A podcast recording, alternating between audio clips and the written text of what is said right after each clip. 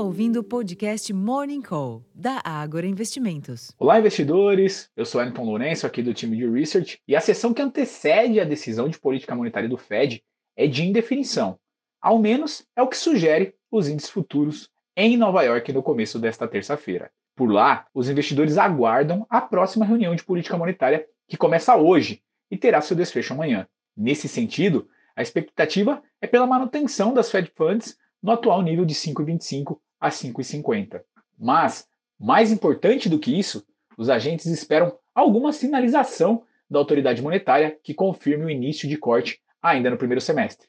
As apostas apontam para um início de corte no encontro de maio. Enquanto aguardam o Fed, o incentivo à tomada de risco pode vir novamente da safra de balanços, com a leitura dos números das Big Techs, Microsoft e Alphabet. Cruzando o continente, na Europa, as bolsas operam majoritariamente positivas em resposta ao PIB da zona do euro do quarto trimestre de 2023, que foi conhecido mais cedo. A economia do bloco permaneceu estável no período, porém surpreendeu, pois as previsões indicavam uma queda de 0,1% e, consequentemente, uma recessão técnica, caso o recuo da atividade avançasse ante o já observado no terceiro trimestre.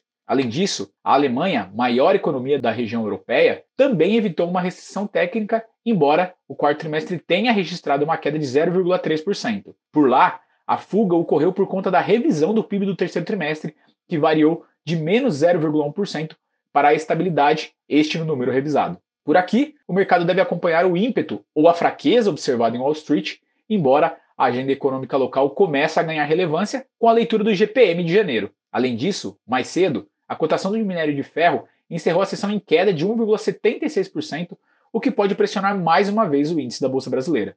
Em contraponto, os juros futuros podem encontrar alívio endossados pela queda dos treasuries, bem como em algum impulso no petróleo, que opera perto da estabilidade, mas com um viés positivo. Na agenda local, pela manhã, foi conhecido o GPM de janeiro, que arrefeceu ao acelerar 0,07% em janeiro, ante alta de 0,74% em dezembro, e a agenda do dia também conta com dados de confiança de serviços e comércio, medidos pela FGV, bem como pela pesquisa Focus, que foi adiada da agenda da véspera. Por fim, o CAGED divulga os números de criação de empregos em dezembro e acumulados de 2023 às 14 horas, e está previsto também a divulgação do Plano Anual de Financiamento, o PAF de 2024, pelo Tesouro às 14h30.